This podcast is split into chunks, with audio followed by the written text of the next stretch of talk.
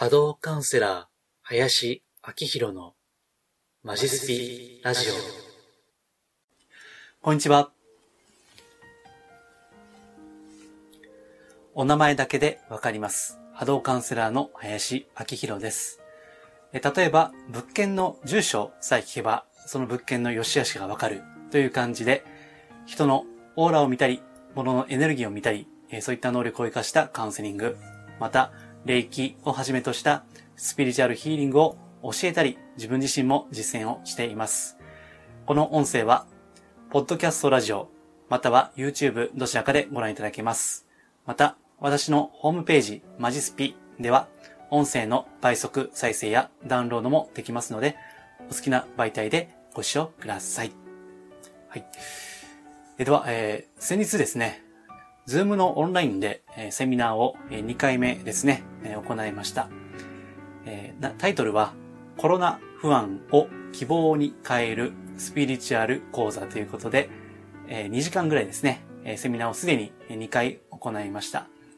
あの、だんだん慣れてきましてね、まあ、リアルとちょっとタイムラグがあったり、まあ、音声がちょっとですね、あの、設定の仕方によっては聞こえたり聞こえなかったりとか、まあいろいろあるんですけども、まあまあなんとかなるかなといったところです。えー、今、あのコロナ騒動がまだ続いていますけども、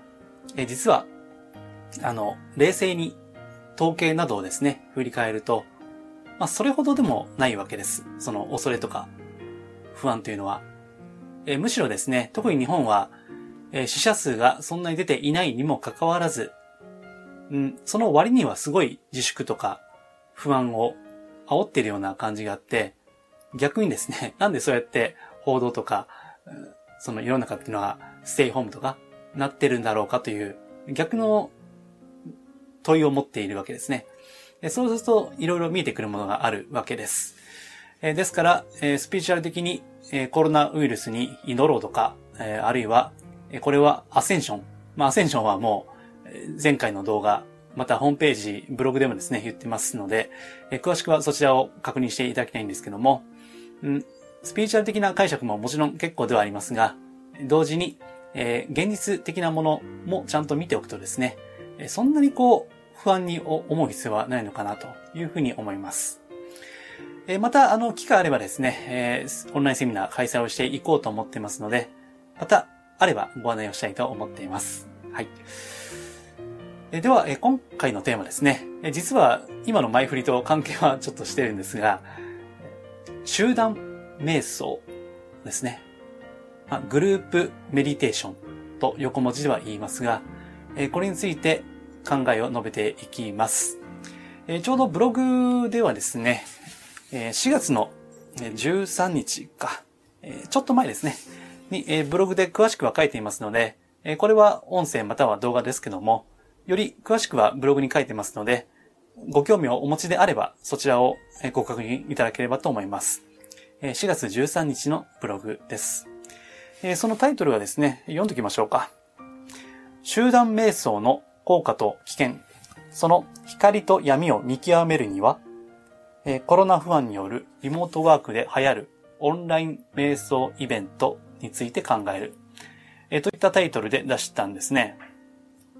あの、前もちょっと言ったかもしれませんけども、かつての東日本大震災の時もそうだったんですが、スピーチュアル業界って、なんかね、まあ、誤解があるかもしれませんけども、大きな不安、混乱があった時に、逆にこう、うん、なんか盛り上がる感じがあるんですよね。そして、この集団瞑想というのは、このコロナ騒動の時にまた出始めたんですね。まあ、いろんなコミュニティ、例えば SNS とか、まあ今ご覧いただいている、この YouTube もそうですね。それで、何月何日何曜日の何時から、まあ15分とか30分とか集団で瞑想しようと。で、集団瞑想といっても一度に返して、まあ一つの場所で集まってやるというわけには今の状況ではいきませんので、えー、ズームとかスカイプとか、そういったオンラインのビデオツールを通じて、全世界で、あるいはまあその限られたコミュニティでですね、瞑想をしようと。まあ祈りですよね。みんなで祈ろうと。うん。えといったことがよく出てくるようになってわけです。で、別にあの集団瞑想っていうのは、前からあることなんですね。え、スピーチャル業界ではよくあることで、まあ私も過去ですね、そういったイベント、集団瞑想、参加したことはあります。まあ、あの、別になんか宗教とかカルトとかそういったことでなくて、逆にそういったところとは、あの、かなり距離を置いているところですね。うん。まあ、特定の宗教にこだわらないですね。そういった場所で、えかつてやったこともありますし、また、えいつかまた動画で音声で言おうと思ってますが、あの、1日10時間の瞑想ですね。えこれを10日間ですね、やるっていうですね。まあ、一般の方からすれば非常に、えー、ハードなですね。そういったものにも参加したことがありますので、まあ、ある程度の心得と、そして実体験があるわけです。えそこで、えこのコロナ騒動を機に出てきた集団瞑想、あるいはグループメディテーション、えグループヒーリングですね。え全体的に見てますとね、まあちょっとね、心配なんですよね。懸念を持っているわけです。うん。瞑想するのは結構ですよ。えその、も、もし一人でやるとすれば、それは例えば、リラクゼーションだったり、えもっと深いレベルに行きますと、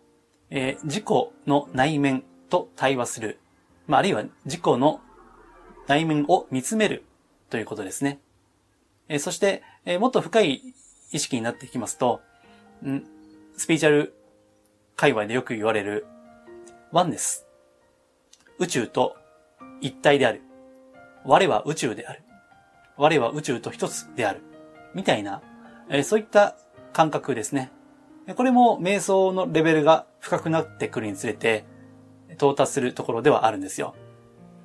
だから、あくまで自分の精神性を深めていくために、瞑想っていうのは非常に有効なんですね。えー、ところがですね、落とし、落とし穴も、トラップもいっぱいありまして、例えば、まあ、これは、スピーチャル業界にいる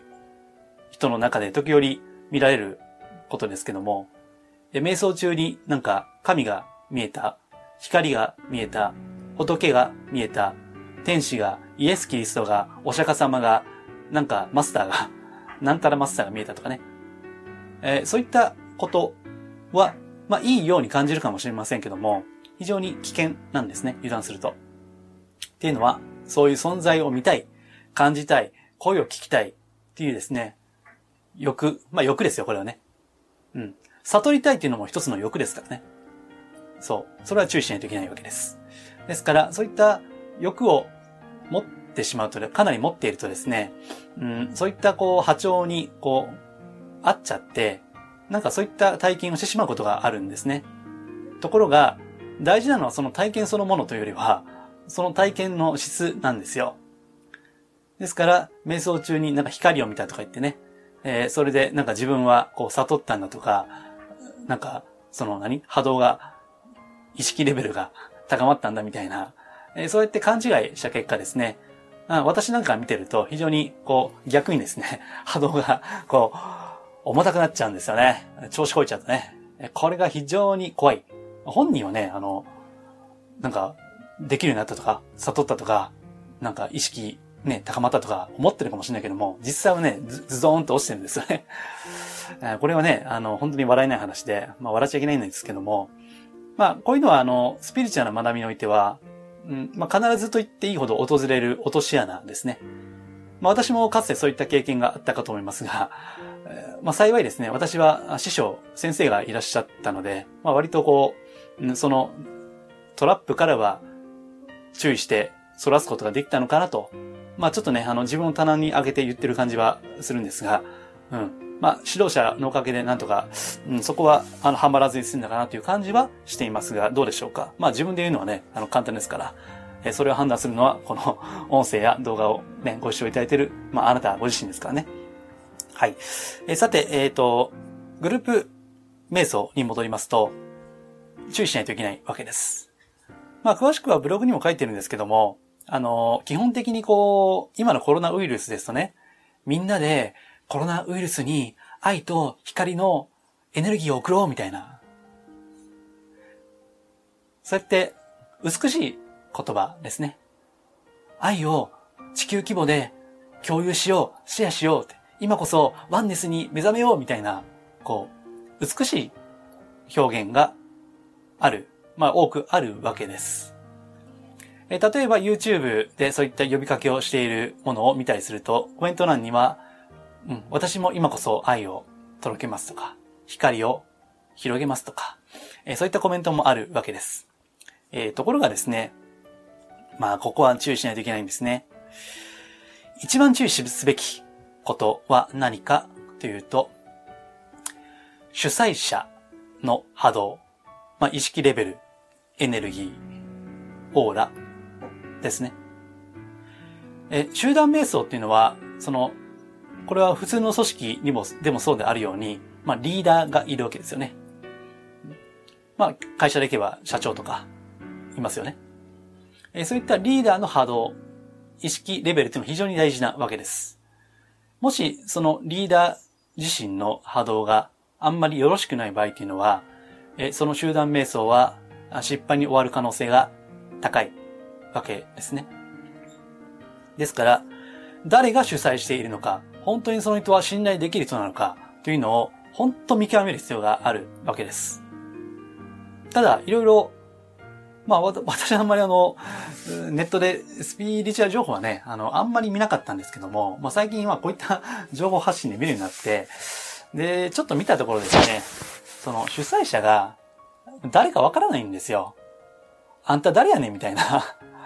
だから、名前もね、当然顔、写真はないし、なんか変な、変って言ったら失礼ですけど、まあ、ちょっとアイコンですよね。アバターかアイコンかわかんないけども、そういったものだったりとか、あと名前をね、あの、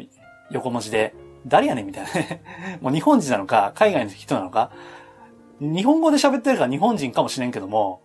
ほんまにそうかどうか分からへんみたいな人もいますしね。えー、あと、その、うん、何をしてる人かも分からん。まあもちろんね、そういった仕事を、スピ系の仕事をしている人も、あの、いらっしゃったりはするんですけども、中にはね、全然訴状が分からんわけですよ。で、これはちょっと注意しないとダメですよね。で、試しに私別にあの、ペンネームだろうが、なんかアバターだろうが、なんかあの、写真はハスの花ですみたいな 人でも、波動はわかるんでね。え、それで波動を見てますと、う、おんもみたいな、やっばみたいな人も、まあいるにはいるんですよ。ですから、いくらその、そういった方々が、愛と光と感謝を送りましょうみたいなことをね、言っていたとしてもですね、愛にほいほい乗っかるのはちょっと危ないですね。えっ、ー、と、これがね、あの、ズームとかスカイプとかのオンラインだとまだいいんですよね。っていうのはオンラインですから、まだ距離があるんですよ。まあ、物理的な、リアルな、ね、一つの場所に集まってるわけじゃないんで、まあ、その悪影響がですね、かなりキャンセルされるから、まあ、まだマシかなと思ってるんですけどね。うん、ただ、えー、そういった集団瞑想で意識が深くなっていけばいくほど、うん、その意識、表面的、表面意識というのが弱くなりますから、ですから、あの、いろんな情報を無批判に受け入れてしまう可能性があるんですね。え、その、いわゆる瞑想的な意識。まあ、あの、ちゃんと言えば変性意識なんて言いますけどね。え、そういった状態っていうのは、あね、いろんな、こう、情報、エネルギー、あるいは思想とか、あるものの考え方、価値観というのを素直に受け入れやすいところにあるわけです。ですから、もしその主催者の方が愛とか感謝を装っていながらも、実は反社会的な思想とか考え方とかね、うん、実は攻撃的な思考、破壊。ですから、例えばコロナ騒動で、この既存の価値観ですね。まあ、グローバル資本主義経済っていうのを中心に、まあ、崩壊見直しがあるわけですよ。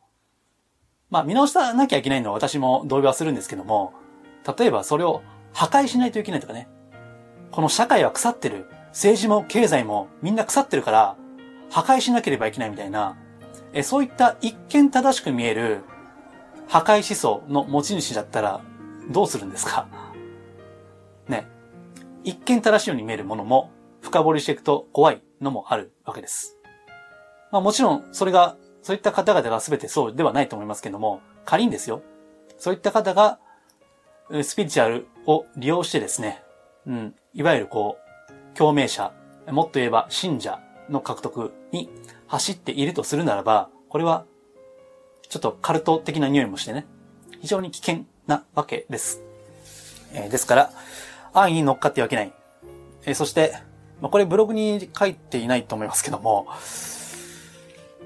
集団瞑想がなんか最強のヒーリングメソッドみたいなね、えー、そういった風にネット上でブログかな？あの、書いていらっしゃる方もいて、うん、これもね、非常に、え偏った意見なんですよ。あの、私は別に、あの、集団瞑想、過去に何回も参加してますけども、えー、一度や二度ですね、集団瞑想、集団ヒーリングに参加したところで、そんな大きくは変わりません。これ私の実体験で申し上げますけども、逆にそういった体験をすれば、人生は劇的に変わるんだと期待して依存する方がもっと怖いわけです。基本的に自分を変えるのは自分です。そしてその瞑想というのは、日々ですね、あの自分を深めていく一つの、うん、もうもはや習慣なんですよ。一度や二度ですね、それをしたところで大きく変わるものでもないんです。うん、どうも、あの、ネットの一部ではそういった、まあ、安易なメッセージ、まあ、安っぽいですよね。私から見れば、ちょっとやばいです、これは。危険だなと思います。えそういったのも溢れているので、えポジティブな側面だけですごいと思わないで、うん、その方がいいと思いますよ。はい、まあ私はね、まああの、これまでブログとか、こういった動画、音声ご覧の方はわかる通り、まあ割と、あの、かなり慎重な方と思いますから、うん。ですから、えー、この集団瞑想も慎重にするということですね。まあいろいろ、あの、この業界というのはですね、波動というのを通じて、いろいろチェック、拝見をする中でですね、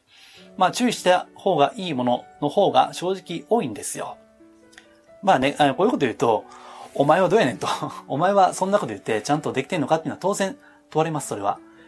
ですから、あの、こういった情報発信はね、あの、本当に自分自身も非常に、まあ、ある意味責任があるわけですけどね。まあ、それを踏まえて言っています。えー、ですから、あの、表向きのものだけで決して、えー、安易に信用してはいけない。まあ、残念ですけどね。本来は、うん、本当にこう、本当の本当の慈愛の気持ちからやっていらっしゃる方が多ければ、ね、どうでしょう。この地球はとっくに良くなってるのかなと思いますよ。えー、あとですね、あの、まあ、集団瞑想は注意深くやった方がいいということは、ブログに書いています。えー、今日はですね、もう、ん、ちょっとある程度喋ったと思いますから、まあ、音声、動画をご覧の方はですね、まず、瞑想、集団瞑想は、あの、安易に、こう、参加しないということをですね、えー、特に大事なのは主催者を見極めるということです。うん。えー、そう、あとは、えー、奇跡、奇跡とか神秘とかですね、えー、すごい効果があるとかあ、そういったのも注意深く接する、見ていくということが必要です。はい。えー、詳しくはですね、ブログに書きました。えー、っと、また言いますけども、4月の20、あ、13日か。4月の13日のブログに、えー、2020年ですね、えー、書いていますので、えー、よければそれをご覧いただければと思います。で、えっと、まあ、あの、こういう話をした後でこういうのはどうかと思うんですけども、まあ、私は集団のヒーリングは、あうん、やってることにやってるんですね。え、無料のメルマガ読者さんには、今、週に2回ですね、遠隔ヒーリングというのをご提供しています。うん。えっと、これは、あの、メルマガ出した日のですね、今はまあ基本的に水曜と土曜なんですけども、その午後10時から15分ですね、ご希望者だけに限ってヒーリングを行っています。まあ一応そのメルマガ読者さん全体にはですね、まあ行ってはいるんですけども、その中で特に積極的に受けたいという方は、え、メールで1本ですね、ご連絡をいただければ、え、その15分の時間のうち、まあ、え、ちょっとの、ちょっとの時間ですね、え、個別にこう、まあ、ヒーリングをさせていただくということを行っています。え、ですから、あの、私もね、あの、今回の内容、集団瞑想はちょっと注意せなあかんというのは、私自身のやってることにも問われていることです。ですから、一番気をつけなあかんのは、主催者ですから、まあこれをね、初めて、えー、もしお聞き、ご覧の方がね、いらっしゃったとすれば、えこいつはほんまに使用できるのかどうかっていうのは、まあ過去いろんなブログ、また動画も、まあだんだん溜まってきてですね、えー、見極めるには情報は十分あるかと思いますので、もし、まあ信用していただけるんであれば、えー、メルマガですね、私のホームページ、マジスピから登録できますので、もしよければですね、あの、今後もお付き合いいただければ幸いです。はい。えー、では、えー、今回は以上です。ありがとうございます。